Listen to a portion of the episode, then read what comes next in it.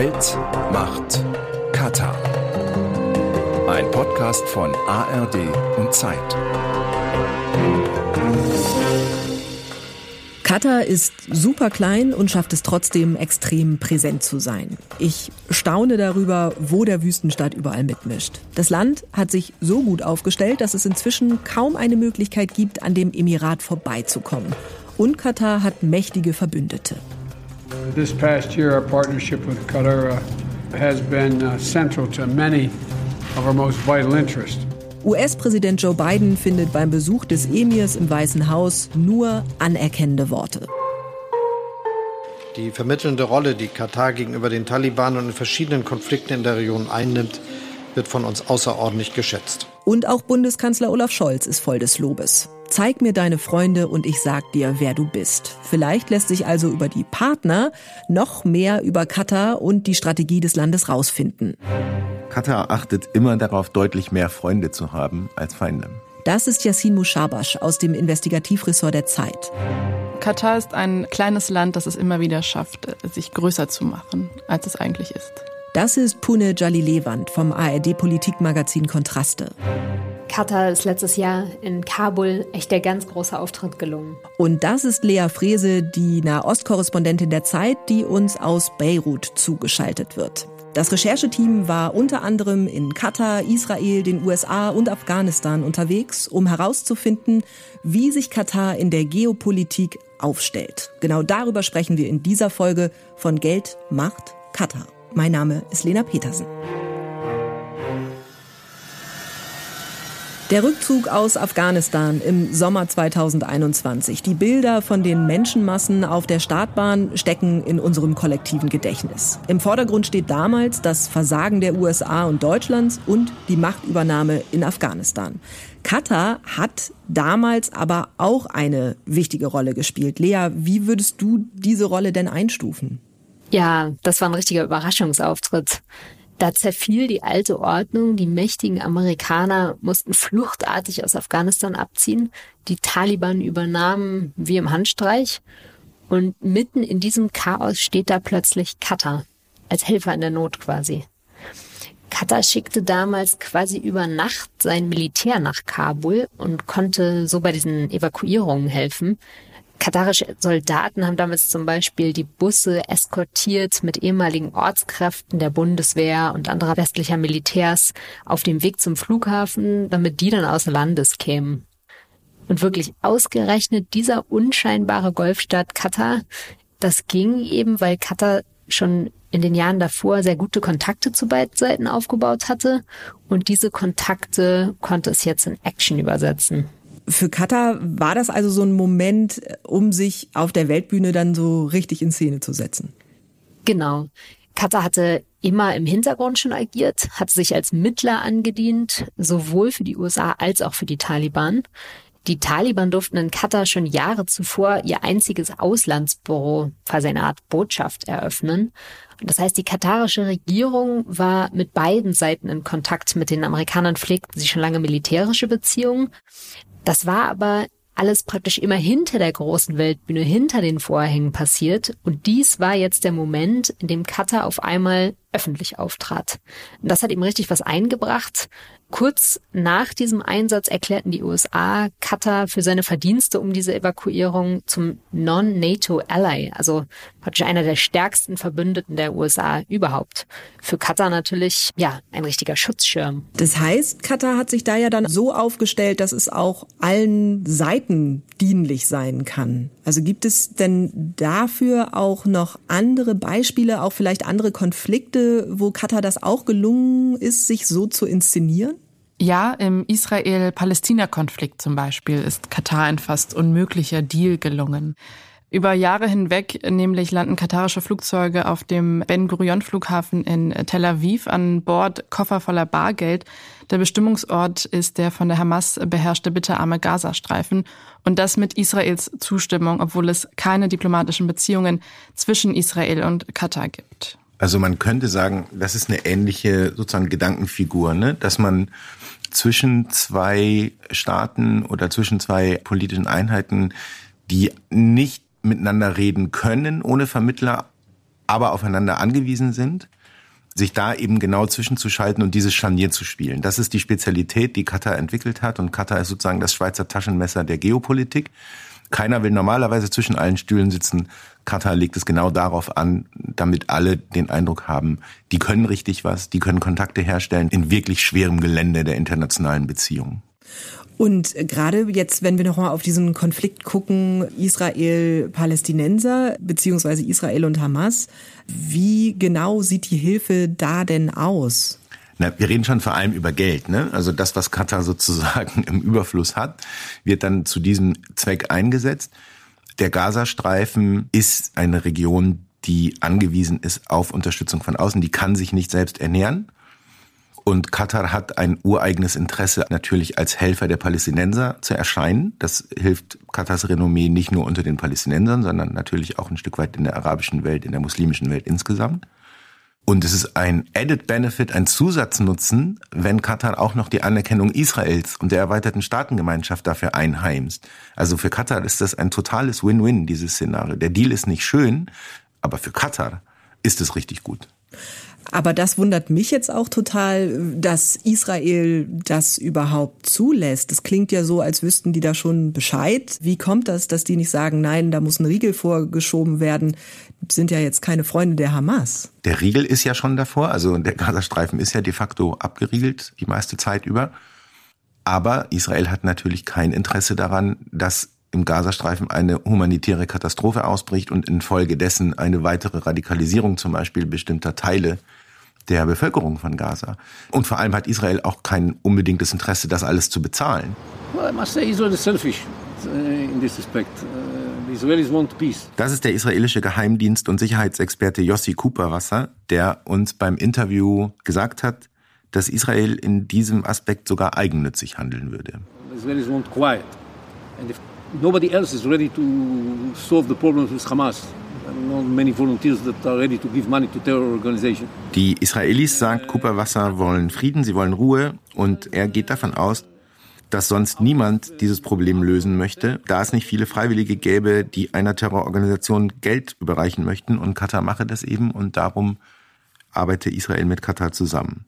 Und ich glaube, ich kann nicht für die Israelis sprechen, das müssen die Israelis natürlich selber tun. Und das haben sie uns gegenüber in Interviews durchaus getan.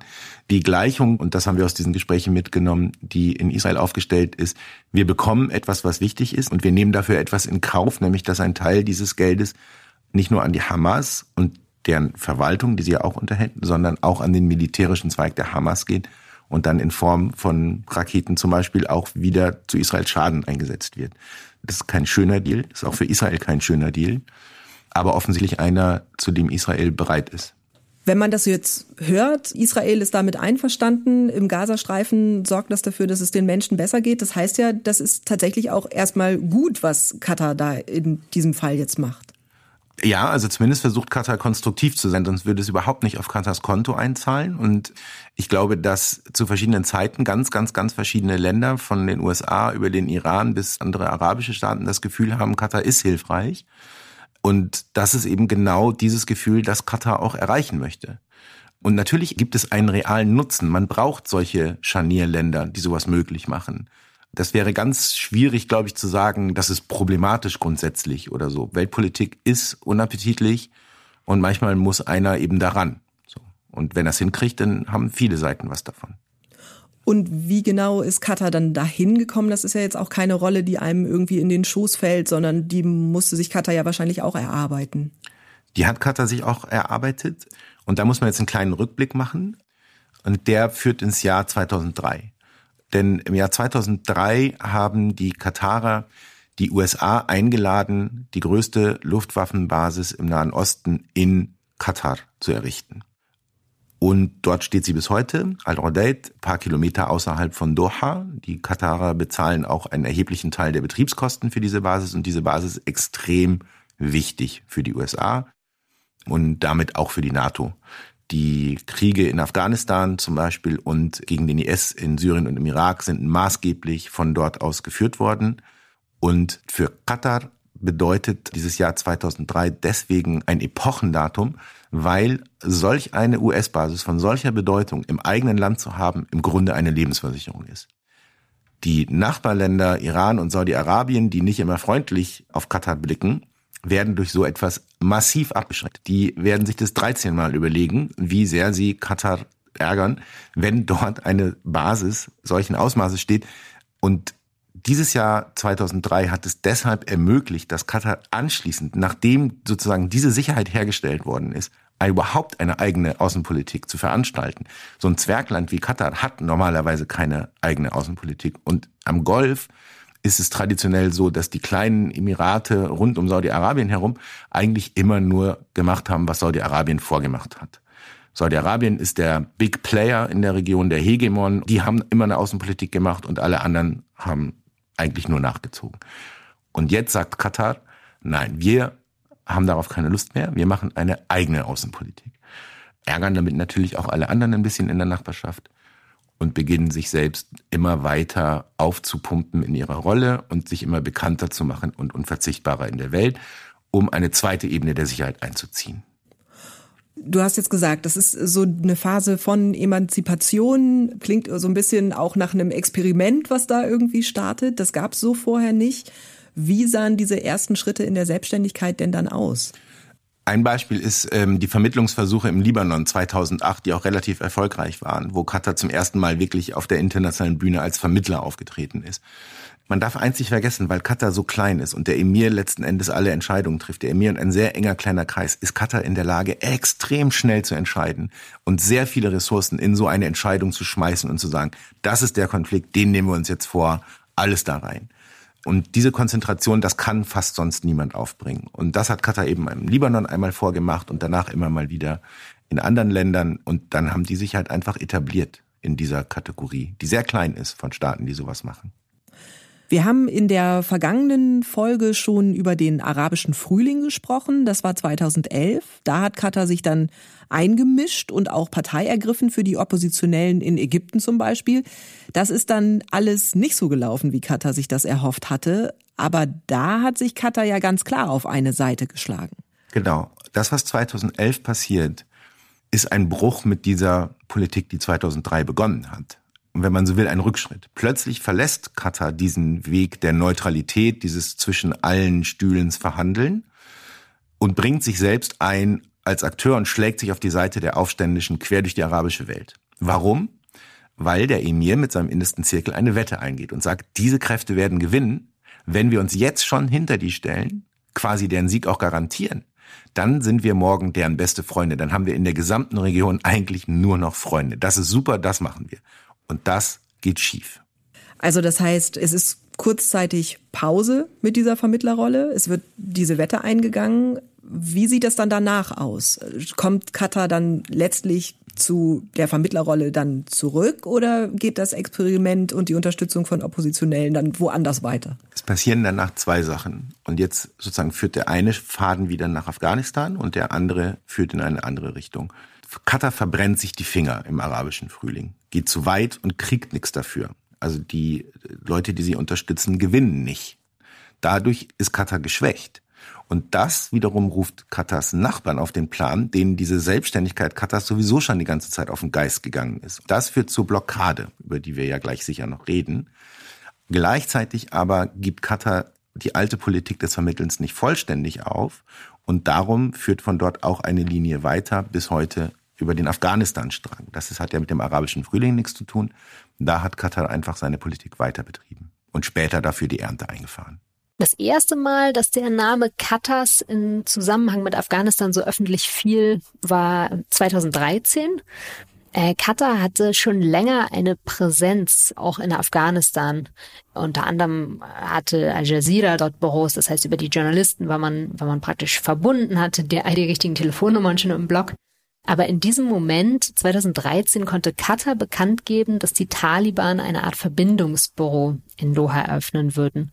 Das war praktisch so eine Art Nabelschnur, ähm, also eine Verbindung für die Taliban in die Welt nach draußen, eine Art diplomatische Vertretung. Darum gebeten hatten wohl auch die Feinde der Taliban, nämlich die Amerikaner die brauchten irgendeine Art neutralen Grund und Boden, auf den man verhandeln konnte.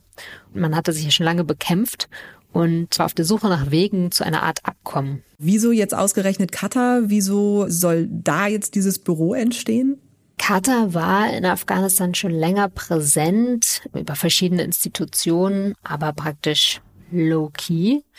Für die Taliban galt Katar eben auch ein muslimisches Land, ein Land, das deutlich weniger mit den Amerikanern assoziiert wird und wurde als zum Beispiel die Vereinigten Arabischen Emirate oder Saudi-Arabien ja als eine Art vertrauenswürdiger potenzieller Mittler. Deshalb gab es von Taliban-Seite eine gewisse Vertrauensbasis, von amerikanischer aber eben auch. Und auf die USA ist Katar ja nach wie vor im großen Maße angewiesen, hat diesen besonderen Schutz durch die Basis dort seit 2003. Und wie genau haben die USA denn auf diese außenpolitische Entwicklung Katars geschaut? Also sowohl arabischer Frühling als auch weitere Vermittlerrollen. Wie haben die das ja honoriert oder vielleicht auch sanktioniert? Ich glaube, da muss man auch mal so einen Vergleich ziehen zu anderen Akteuren ne, in der Region und in der erweiterten Gegend. Also Katar ist eigentlich ein Musterschüler aus amerikanischer Sicht. Die haben zu dem Zeitpunkt nicht viel falsch gemacht, nichts gemacht, was die Amerikaner wahnsinnig genervt hätte oder nichts, was andere nicht in viel größerem Umfang getan hätten um sie zu ärgern. Das heißt, Katar war nie ein großes Problem. Das hat denen keine Kopfschmerzen bereitet und sie waren nützlich mit Blick auf das Taliban-Büro. Das heißt, in dieser Zeit kein Beef zwischen Katar und den USA. Verändert sich das dann noch im Laufe der Jahre und wenn ja, wie? Es gibt, und das ist dann ein kleines Problem, es gibt dann ungefähr 2014, 2015 großes Murren und klare Worte der Amerikaner wegen Terrorfinanzierung beziehungsweise Beihilfe zur Finanzierung von Gruppen, die die Amerikaner als terroristisch einstufen, vor allem in Syrien als Folge des Engagements im arabischen Frühling. Okay, das sollten wir uns in der nächsten Folge dann ja. nochmal genauer und im Detail anschauen. Die Blockade, du hast sie schon erwähnt, der Nachbarländer startet 2017. Da haben die Nachbarländer Katar isoliert, weil sie das Emirat wieder auf ihren eigenen Kurs zurückbringen wollten. Aus der Blockade ist Katar dann ja aber gestärkt hervorgegangen. Also die haben dadurch jetzt keinen großen Schaden genommen. Da hatte sich ja vor allem die Türkei als wichtiger Partner Katars so rauskristallisiert. Ist es eigentlich immer noch so, dass da eine enge Partnerschaft oder vielleicht sogar Freundschaft existiert? Wie Yassin eingangs schon gesagt hat, Katar achtet äh, sehr genau darauf, mehr Freunde als Feinde zu haben. Und die Türkei und Katar sind quasi ziemlich beste Freunde, könnte man sagen. Sie sind ideologisch verbunden. Sie standen im arabischen Frühling auf derselben Seite, unterstützen beide die Muslimbruderschaft. Außerdem gibt es sehr enge wirtschaftliche Verbindungen. Katar investiert sehr viel Geld in die Türkei. Katar ist auch der größte Investor im Immobilienmarkt. Es gibt also ein gegenseitiges Interesse, dass es dem Partner gut geht. Man liest auch, dass die Herrscherfamilien befreundet sein. Und die Blockade bringt diese beiden Länder noch enger zusammen. Als das Land dann 2017 abgeschnitten ist, sind das viele Produkte aus der Türkei, die dann in den Supermärkten stehen. Die Blockade führt also dazu, dass sie, dass sie noch enger zusammenwachsen. Die Türkei hatte schon eine Militärbasis im Land, stationiert dann noch mehr Soldaten dort, ähm, was von den Nachbarländern natürlich als ähm, noch größere Provokation gelesen werden kann. Die Blockade ist eine relativ brutale Maßnahme gewesen. Alle Seewege, alle Luftwege, Personenverkehr übers Land, alles gestoppt von einem Tag auf den anderen. Für dreieinhalb Jahre, drei, seit 2017. Genau, für dreieinhalb Jahre. Verbunden mit massiven Forderungen, die illusorisch sind zu erfüllen. Also Schließung Al Jazeeras zum Beispiel. Und Katar ist auf diese Landgrenze, es hat ja nur eine Landgrenze, nämlich zu Saudi-Arabien, ist angewiesen gewesen, was seine Importe anging über diese Grenze. Und plötzlich kommt da nichts mehr durch. Das ist wirklich eine große Krise gewesen für Katar. Es war gar nicht klar, wie das ausgehen würde. Und es ist für mich ein Beispiel dafür, dass katarische Außenpolitik eben nicht nur aktivistisch ist, sondern mittlerweile auch wirklich kompetent. Also aus so einer Krise muss man sich erstmal rausmanövrieren und das sehr gezielte Identifizieren der Türkei als sozusagen Anker in dieser Situation. Mit denen geht das, die können was und wir haben auch was zu geben, mit denen werden wir uns schnell einig. Den Iran sollte man auch nicht vergessen. Da sind die Beziehungen auch ausgebaut worden in der Zeit. Und das wiederum zum weiteren Ärgernis der Nachbarn, die genau das verhindern wollten. Das heißt, am Ende dieser dreieinhalb Jahre haben die Herausforderer verloren und Katar hat gewonnen. Da muss man wirklich, glaube ich, wenn man da objektiv einmal drauf guckt, sagen, Chapeau, das hätte nicht jeder unbedingt hinbekommen. Die Solidarität der Türkei zahlt sich dann aus, als 2018 das Land in eine tiefe Währungskrise stürzt, greift wiederum Katar der Türkei unter die Arme. Der Emir reist hin und bringt 15 Milliarden Dollar mit und rettet die türkische Wirtschaft vor dem Kollaps. Also eine Hand wäscht hier die andere. Heißt das, da hat Katar auch so ein bisschen die Oberhand in dieser Beziehung und die Türkei ist wohl der Gehilfe. Wie muss man sich diese Verbindungen vorstellen?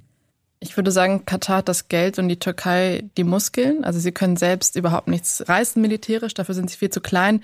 Sie brauchen also große, kräftige Partner.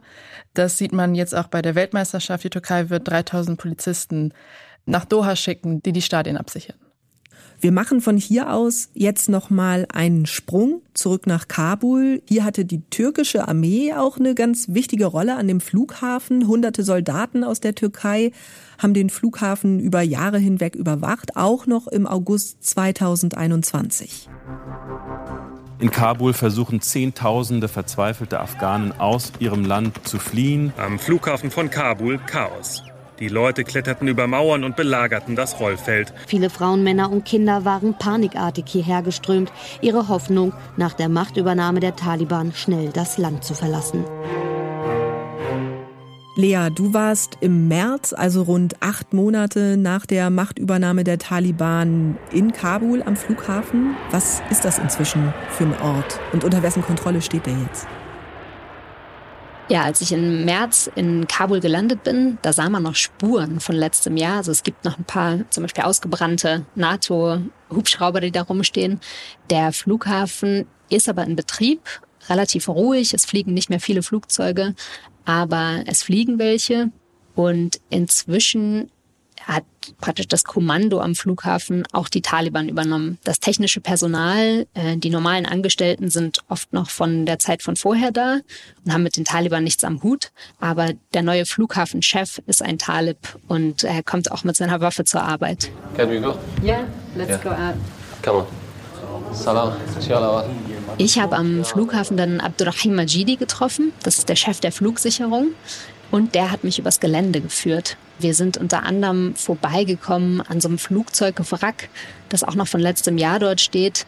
Und es war voll geschmiert, voll gemalt mit Namen. Und es waren ganz viele Leute gewesen, die praktisch versucht hatten, wegzukommen oder die es auch geschafft haben, ausgeflogen zu werden. Und in Afghanistan, das ist eine Tradition. Bevor man reist, hinterlässt man praktisch seinen Namen in der Heimat. Und das war ein Bild, das sich mir sehr eingebrannt hat, weil sogar in diesen verzweifelten Zeiten praktisch Leute irgendwie was von sich dalassen wollten.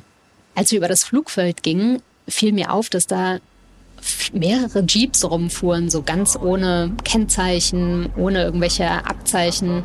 Ähm, und irgendwann fielen mir Leute auf, die so halb in Uniform waren, aber auch diese wiederum ohne Abzeichen.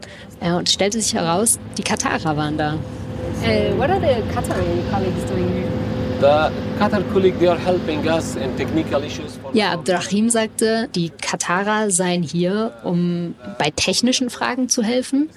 Es stellte sich dann äh, heraus im Laufe dieses Besuchs, ich habe da einige Tage verbracht, dass erstens wirklich technische Teams aus Katar da waren, unter anderem Trainer für Fluglotsen, Männer, die geholfen haben, die Radaranlage zu reparieren, aber eben auch Sicherheitspersonal, ähm, Geheimdienstler, Angehörige der Armee, die gemeinsam mit den Taliban beziehungsweise in Absprache, das haben alle Seiten immer betont und so konnte man es aus der Ferne auch beobachten, sich auch um die Sicherheit am Flughafen gekümmert haben. Ah, so these are the Qataris, right?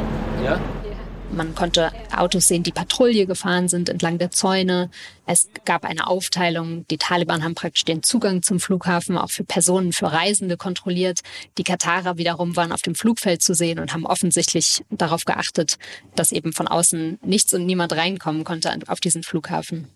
Die Katarer sind also in Kabul am Flughafen, unterstützen dort, patrouillieren dort zum Teil auch. Kann man denn so weit gehen und sagen, ohne die Katarer würde der überhaupt gar nicht laufen, der Flughafen?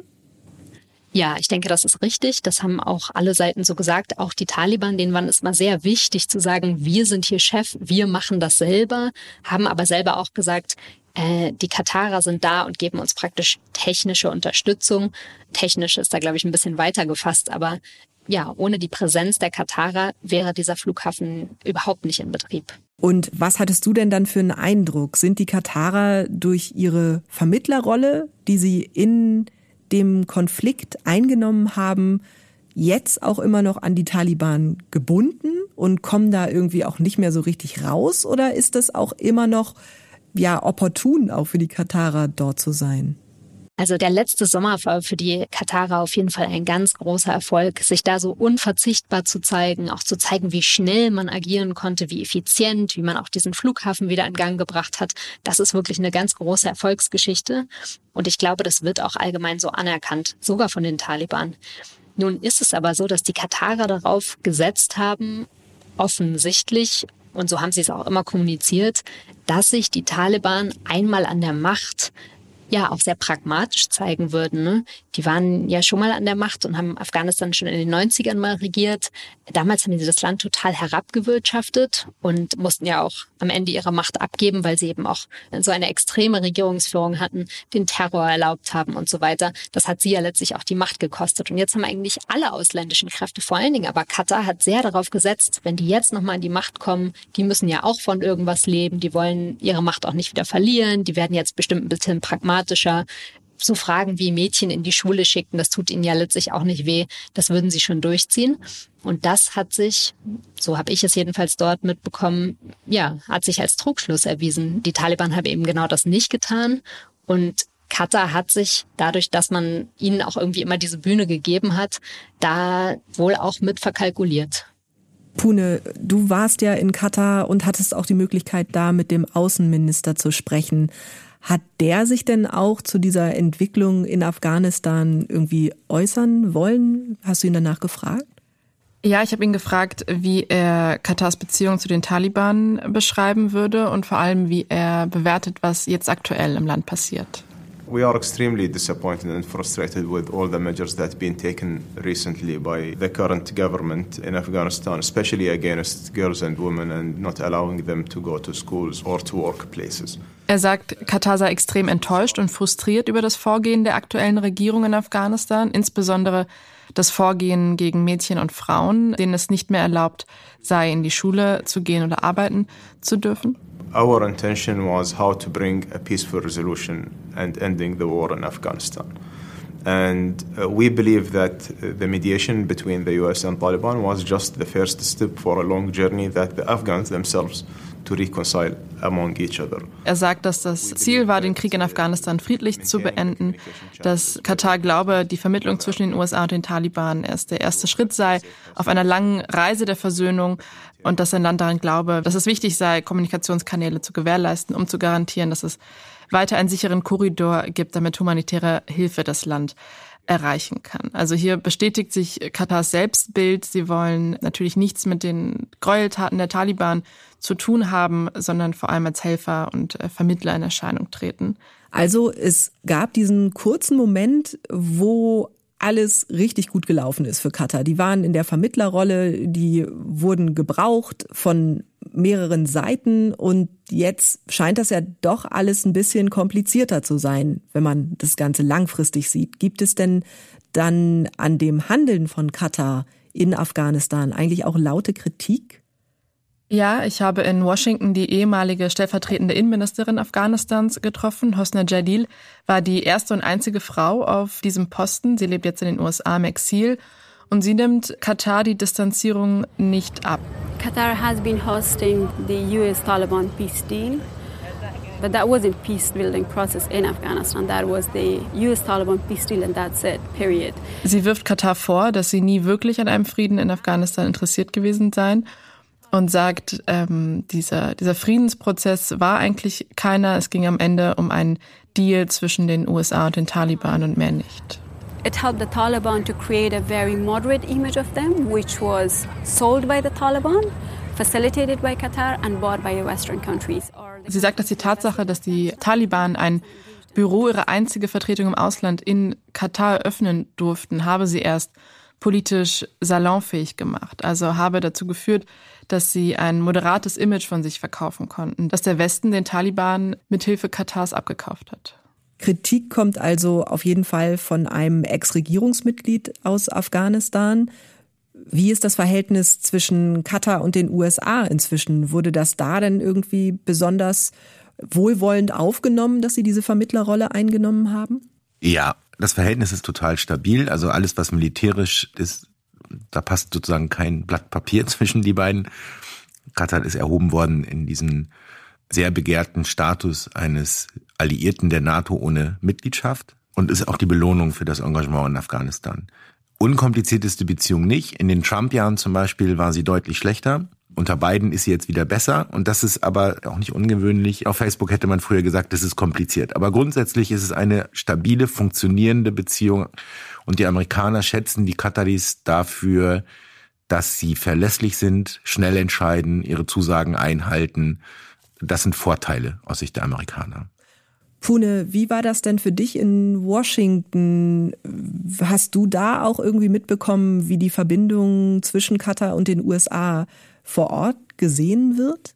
Da kommt es wahrscheinlich sehr darauf an, wen man fragt in Washington. Es gibt Menschen, die Katar ziemlich aggressives Lobbying vorwerfen. There is a lot of money that is spent here in this town to make sure that they are smiled upon by our leaders. Das war Jonathan Schanzer, der für das US-Finanzministerium Terrorfinanzströme untersucht hat. Und er hält den Einfluss, den Katar in den USA ausübt, für sehr problematisch. Er sagt, dass dort sehr viel Geld ausgegeben wird, um den amerikanischen Politikern ein Lächeln ins Gesicht zu zaubern.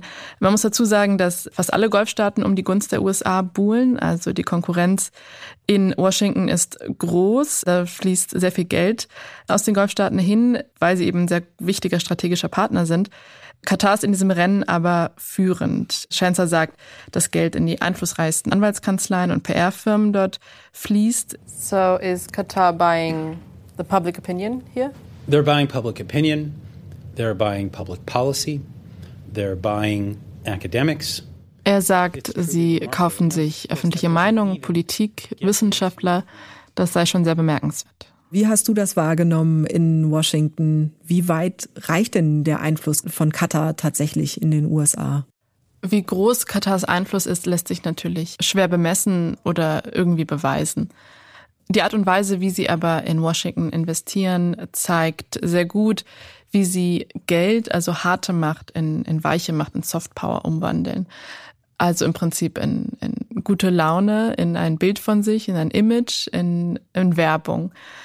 Das machen viele Länder in Washington. Es gibt eine große Konkurrenz zwischen den Golfstaaten um die Gunst Washingtons, aber Katar ist wahrscheinlich einfach sehr, sehr gut darin. Ein Beispiel, sie sponsern das Baseballspiel des US-Kongresses, bei dem Mitglieder des Kongresses einmal im Jahr gegeneinander antreten. Katar ist auch strategischer Partner der Georgetown-Universität. Man könnte also sagen, dass sich Katar ins Herz der US-amerikanischen Demokratie eingeschlichen hat. Gibt es denn eigentlich so eine Form von Einfluss eigentlich auch in Europa oder in Deutschland oder ist das nicht zu vergleichen mit dem, was in Washington passiert? Es ist nicht zu vergleichen mit dem, was in Washington passiert, weil für Katar hier nicht so viel zu holen ist wie in Washington. Es gibt natürlich auch, auch hier Anzeichen dafür, dass Katar versucht, Leute in seinem Sinne zu beeinflussen, was jetzt per se auch nicht unbedingt skandalös oder strafbar wäre. Aber der große Marktplatz der Macht ist nicht Berlin oder Paris, sondern Washington. Wie denkt ihr denn, sieht die Zukunft von Katars Außenpolitik aus? Also reicht es dann irgendwie in Washington mitzumischen oder wird Katar es schaffen, ja, weitere Konflikte irgendwie für sich zu nutzen und wieder in die Vermittlerrolle abzutauchen? Was denkt ihr? Ich denke, Katar wird zweifellos sehr präsent bleiben, auch in der Region und auch weiter in verschiedenen Konflikten in der Region eine Mittlerrolle einnehmen. Das ist natürlich ein Weg, sich auch dem Westen anzudienen, allerdings auch im regionalen Kontext. Das ist, glaube ich, für die Golfstaaten inzwischen auch wichtig, gibt es ja auch ganz praktische Folgen. Die Golfstaaten konnten sich sehr lange praktisch abschotten von diesen ganzen großen Kriegen. Selbst der, der Jemenkrieg, der ja praktisch in unmittelbarer Nachbarschaft passiert, da kriegen die recht wenig von mit. Es kommen irgendwie keine Flüchtlinge an oder so, weil die, weil die Grenzen alle zu sind. Aber dieses Chaos, diese große Not im eigenen Vorhof, ich denke, und das ist mein Eindruck aus Gesprächen, auch eben aus der Region, dass man schon auch sich bewusst ist dessen, dass man das vielleicht nicht immer von sich halten kann. Also ich denke, diese Vermittlerrolle, auch vielleicht eine Deeskalierung in einigen Konflikten, da hat Katar schon ein Eigeninteresse dran. Also ich glaube, dass Katar eine wichtige Lektion gelernt hat aus dem arabischen Frühling, nämlich dass diese Abenteurerphase vorbei ist. Ich glaube, die kommt auch nicht wieder. Ich glaube, dass Katar aus der Blockade gelernt hat, nämlich in dem Sinne, dass es seine Außenpolitik professionalisiert hat. Ich glaube, dass unter dem derzeitigen Emir Tamim jetzt eine Phase kommt, in der Katar versuchen wird, nicht mehr jede Gelegenheit beim Stoff zu ergreifen, sondern nur noch welche, wo man sich nicht verkalkuliert oder die Gefahr, dass man das tut, nicht so groß ist. Ob sich das durchhalten lässt, muss man sehen. Also in allen Verlautbarungen, in allen Policy Papers, die aus Doha sozusagen nachzulesen sind, steht ganz klar drin, dass Katar nach wie vor diese Rolle für sich in Anspruch nimmt, ein Vermittler, Makler, Möglichmacher zu sein und zu bleiben. Katar hat sich in den vergangenen Jahrzehnten außenpolitisch ausprobiert und feilt an seinem Image als unentbehrlicher Mittelsmann und kann auf mächtige Verbündete zählen. I have no idea about the Muslim Brotherhood mosques to any country or any city in Europe. Für seinen wachsenden Einfluss lässt sich Katar offenbar nicht nur mit Staaten, sondern auch mit den Muslimbrüdern ein. Über die Verbindung zwischen der islamistischen Bewegung und dem Emirat sprechen wir in der kommenden Folge. Wenn euch dieser Podcast gefällt, abonniert ihn gern und gebt uns eine gute Bewertung. In den Show Notes findet ihr außerdem Geld macht Katar zum Lesen und zum Gucken. Es gibt nämlich einen Film in der ARD Mediathek, in dem euch das Team mitnimmt an die Orte der Recherche und ebenfalls verlinkt ist ein Dossier in der Zeit zum Lesen Katar, die kleine Weltmacht. Geld macht Katar ist ein Podcast von RBB, BR und Zeit. Moderation und Skript Lena Petersen. Reporter sind Pune Jali Lewand, Yassin Mushabash und Benedikt Nabben. Außerdem Lea Frese. Dank an Ole Pflüger und Marc Krüger und die Redaktionen von Der Zeit, Report München und Kontraste.